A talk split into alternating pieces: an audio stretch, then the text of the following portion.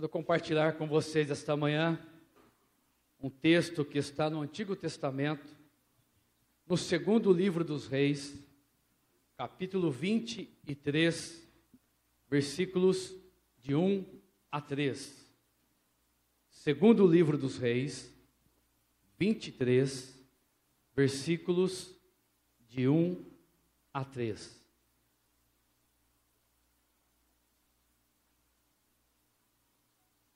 Está escrito assim, pelo autor deste livro.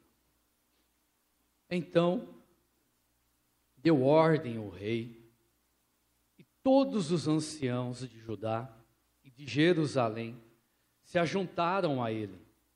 O rei subiu à casa do Senhor, e com ele todos os homens de Judá, todos os moradores de Jerusalém, os sacerdotes, os profetas, e todo o povo, desde o menor até ao maior, e leu diante deles todas as palavras do livro da aliança que fora encontrado na casa do Senhor. O rei se pôs em pé junto à coluna e fez aliança ante o Senhor para o seguirem, guardarem os seus mandamentos os seus testemunhos e os seus estatutos de todo o coração e de toda a alma, cumprindo as palavras desta aliança que estavam escritas naquele livro, e todo o povo anuiu a esta aliança. Amém. Não sei se você já estudou a história deste rei, rei Josias, cujo nome significa o Senhor salva, que reinou em Jerusalém ou Judá, norte, é, sul de Israel, por cerca de 40 anos aproximadamente. E aos seus 26 anos de idade, porque ele assume o reinado com oito anos, e diz o texto anterior a este que no 18º ano do seu reinado, ele envia pessoas, sacerdotes, homens da lei, e eles encontram o livro da aliança ou o Pentateuco, os cinco primeiros livros que a autoria é dada a Moisés, Gênesis, Êxodo, Levítico, Números, Deuteronômio. E você sabe que nesses livros constam as leis, e principalmente o Decálogo em Êxodo 20, os dez mandamentos, as dez ordens de Deus dada a Moisés no cume do Monte Sinai, escrito em duas pedras. Mas a história desse rei vai iniciar um pouco antes para que você entenda o raciocínio da mensagem e onde nós queremos chegar com ela. Esta mensagem me veio à mente, ao coração, segunda-feira. Segunda-feira eu estava refletindo sobre esse texto, porque o texto me veio à mente numa lembrança do Senhor. E eu comecei a, a ler e a procurar algumas leituras sobre ele. No decorrer da semana, nós tivemos a semana de avanço espiritual, ou a semana teológica do nosso seminário Nazareno. E uma das palestras foi o Dr. Gustavo Klocker, um dos nossos seis superintendentes gerais, ele falou exatamente sobre a visão da igreja do Nazareno a respeito da santidade de vida, da santificação. Para muitos pastores, e principalmente pastores dessa igreja, não houve muita novidade no assunto, a não ser terminologias, frases diferentes, lembrança do que nós já aprendemos, mas para muitos pastores, inclusive nazarenos, o assunto santidade é algo que assusta, porque é desconhecido, porque não se prega, porque não se ensina, porque não se vive a santidade de vida. E é um, ou o principal lema da nossa igreja: santidade ao Senhor. Também, durante a semana, no grupo dos pastores surgiu um vídeo a respeito de uma polêmica recente sobre ministração no altar do Senhor, música no altar do Senhor, shows, é, união de quem é crente com quem não é crente para fazer música, E aí levanta-se capivaras de pessoas que fazem e cobram para show, mas a vida é um escândalo por detrás daquela aparência que se apresenta, e para nós isso não é novidade nenhuma no meio artístico. Sabemos que ele é dado a circunstâncias assim, mas não devemos aceitar, aceitar esta circunstância no meio cristão, no meio do povo santo de Deus, aquele povo que escolheu viver uma vida separada para o Senhor, entendeu o propósito do Evangelho, aceitou o Senhor Jesus, desceu as águas, dá um testemunho público e vive uma vida difícil de ser aceitável. Você pode até esconder de homens, de pastores, de líderes, de pessoas, mas não esconde de Deus e não esconde de você mesmo, porque você sabe o que você faz, eu sei o que eu faço, cada um sabe o que faz no seu dia a dia. Eu falei, obrigado, Senhor, o Senhor me deu um texto, o Senhor está me dando uma semana que tem trabalhado a favor do que a mensagem vai falar à sua igreja, e obrigado pelo privilégio de poder transmitir palavras à igreja do Senhor Jesus e fazer parte dela. Mas Josias, ele vai viver, no meu entendimento, duas frases que eu vou citar agora, uma de John Wesley, que você já conhece, diz que a conversão tira o homem ou o cristão do mundo, mas a santificação tira o mundo do homem ou do cristão. A segunda é de um teólogo que eu estava lendo essa semana, John McTurk. Ele diz o seguinte: a vida cheia do Espírito é a entrega de cada decisão ao controle do próprio Espírito. Eu vou repetir.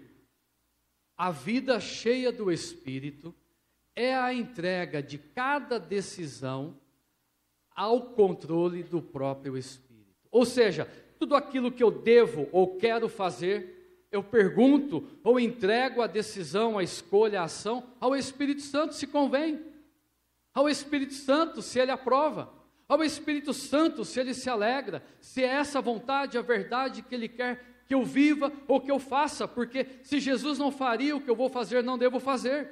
Se o Espírito Santo não aprova o que eu vou fazer, eu não devo fazer.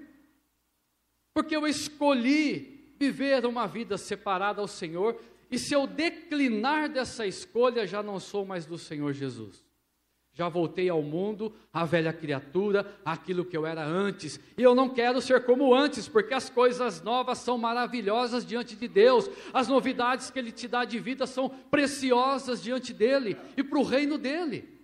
Então eu não quero declinar daquilo que já é maravilhoso na minha vida, porque Ele pode ter ainda coisas excelentes no meu caminho, a respeito da vontade dEle, ainda que seja sofrimento, angústia, mas como diz Paulo, se glorifica ao Senhor, eu me alegro, porque é Ele que eu estou testificando e não a mim, é o Senhor e não a homem, é o Senhor e não a igreja, é o Senhor e não teologia.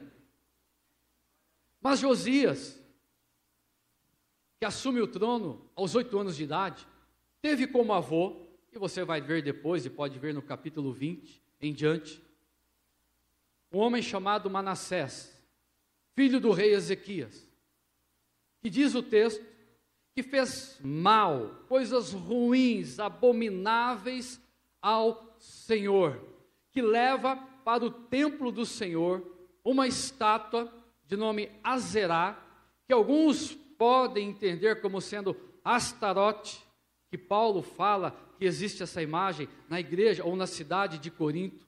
Ele leva esta imagem para o templo do Senhor, para a casa do Senhor. Essa deusa de origem cananeia, na tradição dos cananeus, ela era mãe, considerada mãe, de cerca de 70 entidades cananeias. 70, dentre elas, um bem conhecido por nós, chamado Baal. Então ele abomina a casa do Senhor. Ele envergonha o nome do Deus de Israel. Ele afronta o Senhor Todo-Poderoso. Ele morre. Seu filho Amon, Manassés é avô de Josias. Amon, pai de Josias.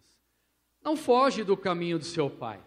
Continua as abominações, continua as vergonhas, continua algo impróprio para o povo e para Deus. E saibam vocês que o rei, instituído por Deus, era para que fizesse um bom reinado mediante a Torá, mediante a lei que Deus já havia dado ao povo ali no deserto, mediante a orientação e o conserto que Deus fez com o povo hebreu quando sai de uma terra egípcia, politeísta, cheia de deuses, onde misturava as imagens, metade corpo humano, metade corpo animal, ave, peixe, réptil e vários desse tipo. E queria limpar o povo dessa tradição. Queria ensinar o povo que agora Deus tinha novos princípios, novas condutas para o seu povo, nova orientação para o seu povo. E o rei tinha a função de fazer cumprir as leis. Os sacrifícios, as ofertas de pecados ficavam com o sacerdote, que representava a voz, a ação, o pedido de perdão do povo para Deus. E as orientações proféticas ficavam com o profeta. Deus falava com o profeta, que falava com o povo. O rei tinha que cumprir as leis, o profeta trazia a ordem de Deus, o sacerdote enviava os sacrifícios em aroma suave ao Senhor. Assim funcionava. Dessa forma funcionava na mente de Deus, mas não no coração humano, não no coração do ser humano, porque o ser humano começa a desviar, a fazer o que não deve. E Josias, com oito anos, assume o reinado. E ele começa a se lembrar do que os seus pais anteriores, e aqui desde lá de trás, e um dos pais que é muito citado, e você vai se lembrar, é o próprio rei Davi, o homem segundo o coração de Deus. Ele começa a lembrar que existe um Deus. Talvez a sua mãe o ensinara, alguma tradição judaica o ensinou. E ele começa a se lembrar que há um Deus. Eu preciso resgatar esse Deus no meio desse povo. Esse povo não merece viver o que está vivendo não merece viver nessa idolatria, não merece viver desta forma. Deus não está abençoando a nossa terra, Deus está vendo o pecado do povo, Deus não concorda com isso. E sempre lembrando, meus irmãos, que haviam ainda no meio desse povo homens e mulheres de Deus. Haviam pessoas sérias ainda no meio dessa bagunça toda, que os reis e sacerdotes e profetas também fizeram na história do povo de Israel uma bagunça espiritual. Então este homem começa a consertar. A primeira verdade é que no capítulo 22, lá no versículo 8, você pode checar depois, a partir desse versículo, é quando ele pede e encontra o livro da lei. Então nós podemos ver que a verdade e a vontade de Deus começa a ser restaurada, porque ela foi encontrada, ela foi achada, estava perdida, estava abandonada, mas alguém encontrou e disse: Olha, eu achei a preciosidade, Josias, eu achei, está aqui, olha, rei, encontramos, como se fosse um elixir da eternidade a porção que você toma e não morre mais. Espiritualmente não morre mesmo. Mas estava lá o livro da lei. E eles encontraram, então havia agora a possibilidade de começar a restaurar a verdade do Senhor e a vontade do Senhor, porque o livro encontrou-se e está sendo resgatado. É assim que inicia na nossa vida. Você começa a ter o contato com a verdade, o contato com a vontade do Senhor. Você começa a aprender das maravilhas do Senhor. Você começa a entender as maravilhas do Senhor. Você começa a ceder às maravilhas do Senhor. E isso não é algo que nós podemos dizer que é instantâneo. Não é como macarrão instantâneo. Não é como um fast food. Eu não consigo pegar um livro desse tamanho aqui em poucos dias inseri-lo na minha mente, numa leitura. É muita coisa que se tem aqui. Muitas verdades de Deus que se tem aqui, eu preciso aprendê-la ou aprendê-las de forma ordenada, coordenada, sistematizada, mas constante e frequente.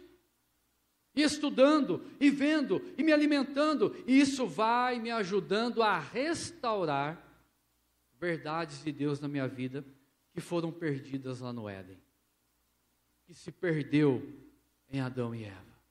E que o homem, desde então a queda, busca esta restauração mediante a permissão de Deus, o amor de Deus, a graça de Deus. Não é mérito nosso, é mérito de Deus que tenhamos acesso a ela. Muito bem, então eles acham o livro. E aí tem uma segunda verdade. Josias então diz: Olha, há uma profetisa. E já havia mulheres na obra naquela época lá, meus irmãos. Não é coisa recente, não. As mulheres sempre participaram, talvez não estão narradas. A maioria delas, mas fizeram e sempre farão parte do reino de Deus também, como mulheres atuantes e sendo usadas como bênção na casa e na obra do Senhor. Então nós temos uma profetisa, e os, e os homens vão lá, e chega ali no versículo 22 também, a partir do 14, e você vai ver que ela começa a dizer o que Deus havia revelado a ela, e o versículo 15 ela diz assim: ó, assim diz o Senhor, Deus de Israel, dizei ao homem que enviou vocês a mim, ou a Josias, assim diz o Senhor, eis que trarei, trarei males sobre este lugar e sobre os seus moradores, a saber todas as palavras do livro que leu o rei de Judá visto que me deixaram e queimaram incenso a outros deuses para me provocarem a ira com todas as obras das suas mãos. O meu furor, diz o Senhor, se acendeu contra eles neste lugar. Olha, Deus aborrecido, triste, chateado, irado, porque o homem afrontou a santidade de Deus. Quantas vezes nós deixamos Deus dessa forma?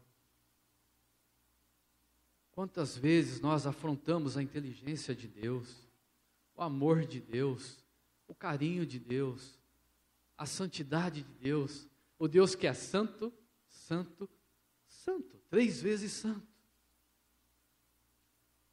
E nós afrontamos, e Deus revela através dela: olha, estou triste, meu coração está machucado, eu não tenho palavras humanas para descrever, porque vocês não vão entender o sentimento de um Deus desta forma. Vocês não compreendem o coração desse Deus. Eu não posso falar de outra forma, a não ser que eu estou irado com vocês, irado.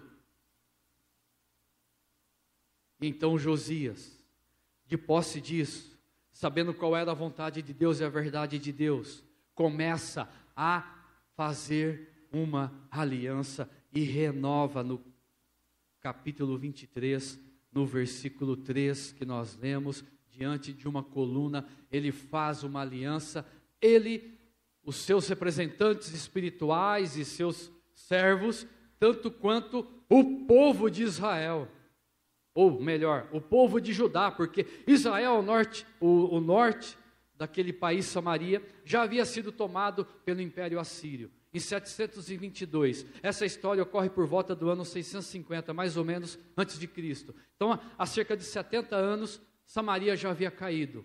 A Síria já havia povoado e levado israelitas embora.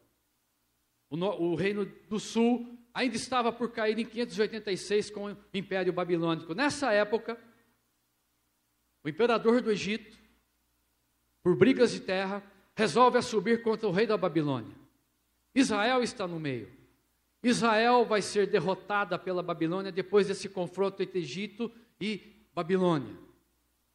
O rei Josias vai ser morto pelo rei egípcio numa das batalhas. O rei morre em batalha, honrado, dignificado, porque estava lutando à frente com o seu povo, diferente de Saul, que quando ele é colocado diante de Golias, se amedronta, tem medo e foge, deixando que Davi, um pequenino franzino, vai e mata o guerreiro, porque Deus era com Davi, mas já não era mais com Saul.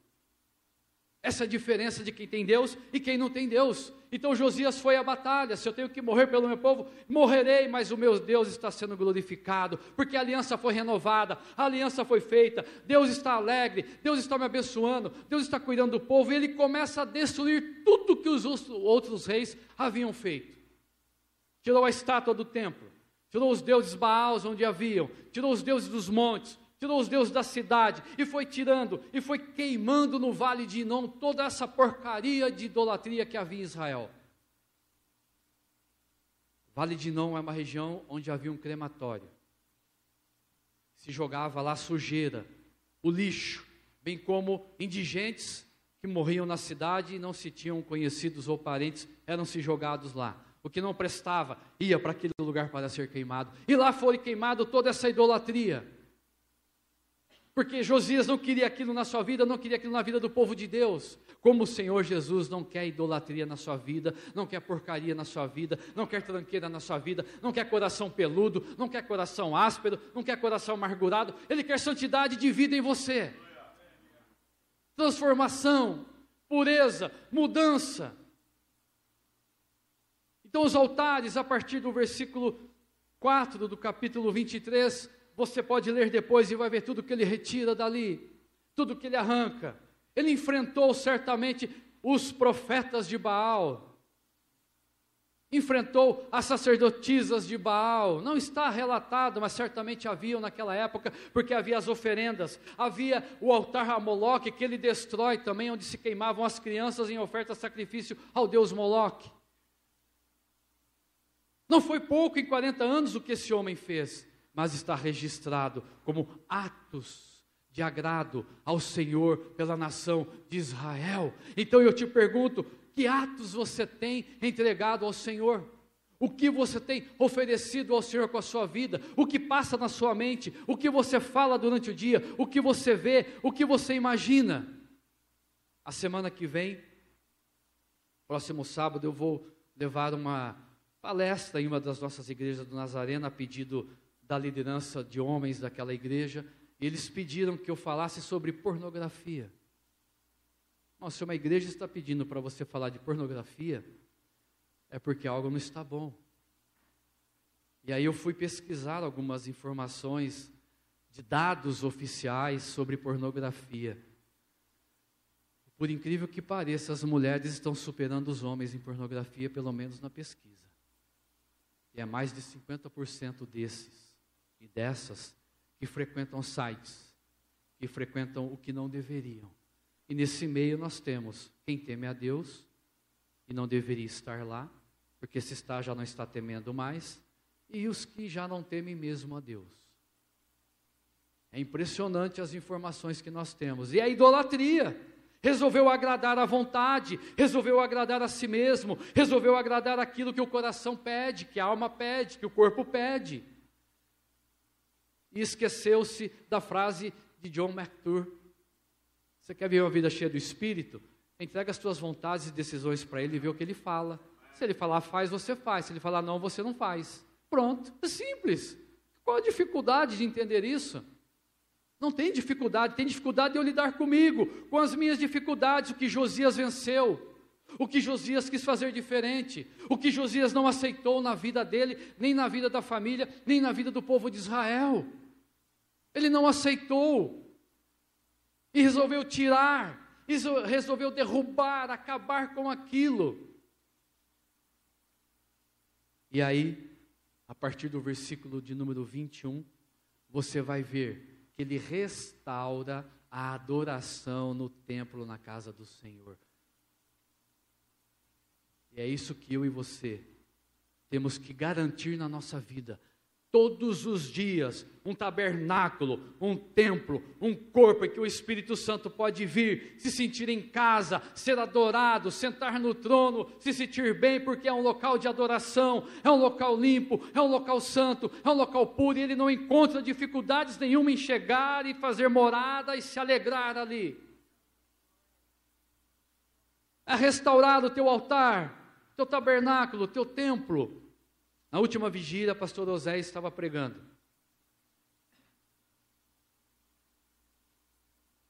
Todas essas coisas vocês perdem, quem não vem, porque não vem, tá? Vocês perdem. Quando você não está aqui, você perde. Deixou de ganhar, deixou de ser edificado. Jo, pastor Osés estava pregando. Eu iria trazer a mensagem após ele. E louvando, ali quieto, sozinho, ouvindo a mensagem, falando com Deus. O Espírito Santo falou assim: Olha, o que o teu colega, meu servo, está falando ali, é que eu não quero ser inquilino. Eu não quero morar de inquilino no corpo de alguém. Aliás, de ninguém. Eu quero ser o Senhor. Eu quero que aquele corpo, aquele tabernáculo seja meu. Eu não quero que fiquem me alugando. Agora você pode, Espírito Santo, porque eu quero uma bênção, eu preciso de ti. Olha o problema que eu estou passando, então eu vou para o altar, eu me arrependo. Agora você vem. Dali a pouco, ah, Espírito Santo, agora eu não quero mais não, porque surgiu umas vontades aqui, tá aí umas possibilidades diferentes, e eu sei que a coisa não vai funcionar muito bem entre nós dois, dois então você pode sair agora. Ah, dali a pouco eu, Espírito Santo, não é inquilinato. Não é lei do aluguel. Ele quer ser dono. Ele quer ser senhor. Ele quer fazer a morada, presente constante, renovar todas as manhãs a tua alegria, a tua vida, a tua motivação, a tua fé, a tua vontade e verdade diante do Senhor e celebrar com você a Páscoa espiritual que é a libertação, que é vencer tudo aquilo que fazia parte da tua vida um dia, que é jogar no lago do esquecimento, e eu não quero mais isso para a minha vida, porque é o que Josias vai fazer depois, a partir do verso 21, a Páscoa, em adoração, o templo limpo, a casa de Deus limpa, os altares de Baal derrubados, Deus derrubados, agora, povo, a nossa chance chegou, e Josias oferece àquele povo uma nova chance como você tem que oferecer a você uma nova chance. Se não está tendo, um novo momento, se não está tendo. Se tem, maravilha, parabéns. Deus está feliz com você porque está fazendo a vontade dele. Deus se alegra e está te abençoando. Deus está cuidando porque ouve as tuas orações, vê o teu sofrimento, está contigo fazendo milagres que você nem imagina. Para cuidar de você porque ele se alegra com você mas alguns estão em dificuldade, estão na peleja, perguntando: onde está o meu Deus? Não é, não é nem o Salmo lá 40, 42. O pessoal pergunta: onde está o teu Deus? Não, a pessoa está perguntando: onde está o meu Deus agora? Que não responde, não fala, não conversa comigo, não abençoa, não dá sinal nenhum, não manda um sinal de fumaça, um fax, um e-mail, um zap, nada. É tempo de reavaliar tirar os altares da sua vida que abominam ao Senhor e ter uma vida digna com Ele. Possa ser que dias difíceis estão chegando, que dias piores do que o que nós já temos passado possam chegar. É tempo de você fazer da sua vida um altar fixo, eterno, se eu posso usar essa expressão, do Espírito Santo. Feche seus olhos nesta manhã.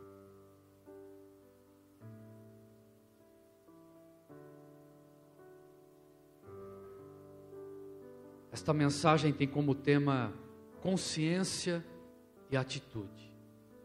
Você tomou consciência da verdade para a tua vida. Deus já fez a parte dele. Deus já cumpriu o plano dele. Agora é a tua vez de fazer a tua parte, se não está fazendo. Pai, que alegria termos a tua palavra, Senhor. Referencial mudança de vida, transformação, conduta, caráter. Tudo nós temos nela, meu Pai. O que fazer, como o que não fazer. Não fazer como Manassés, não fazer como Amon, mas fazer como Josias, que tomou uma atitude, consciente da verdade do Senhor, e mudou a história daqueles dias de Israel. Que assim seja em nossas vidas, Pai, cada um de nós, que possamos ter essa consciência da tua vontade de verdade, não vivermos o nosso egoísmo, centrados em nós, o que importa é o eu, o que eu quero é para o eu, não, Senhor. Eu sou gerado para a glória do Deus vivo, Criador dos céus e da terra. Eu preciso testificar, testemunhar olharem para a minha vida e saber que há um Deus que fez a diferença na minha vida. E há um Deus que pode fazer a diferença na vida de todos, como na do mundo, se o mundo quiser. Mas comece em nós, Pai. Começa naqueles que precisam nesta manhã ser tratados, curados, os altares de idolatria serem removidos, todos eles, ó Senhor, de alguma forma na ordem espiritual, na ordem física, na ordem emocional, o coração, a mente. Como também aqueles que têm se esforçado, os que estão de pé, os que o Senhor aprova, porque são os verdadeiros adoradores que te adoram em espírito e em verdade ah, Deus, continua alimentando esses, continua fortalecendo esses, continua falando com esses, continua movendo o sobrenatural, se for necessário, a favor desses, para que continuem perseverando com a coroa da vida nas mãos, ó Deus. Assim nós cremos na tua palavra, assim nós oramos nesta manhã, abençoando a cada um, em nome, poder e autoridade do Senhor Jesus. Amém. Que Deus te abençoe. Nós vamos passar ao momento de mais um louvor. É o momento dos nossos dízimos, das nossas ofertas. Você que está aqui pode fazê-lo nos gasofilácios na casa do Senhor. Ou se você está em casa, nós temos os meios de transferência.